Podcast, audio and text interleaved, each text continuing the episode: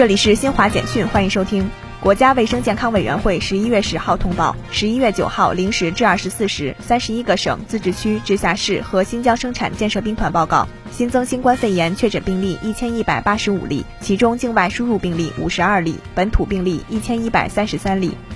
据中国地震台网正式测定，二零二二年十一月十号十三点零一分，在西藏林芝市墨脱县发生五点六级地震，震源深度十公里。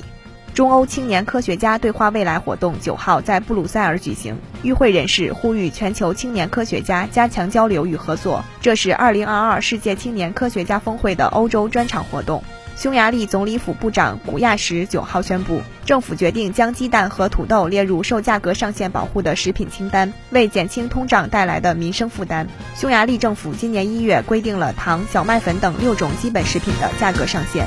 以上由新华社记者为你报道。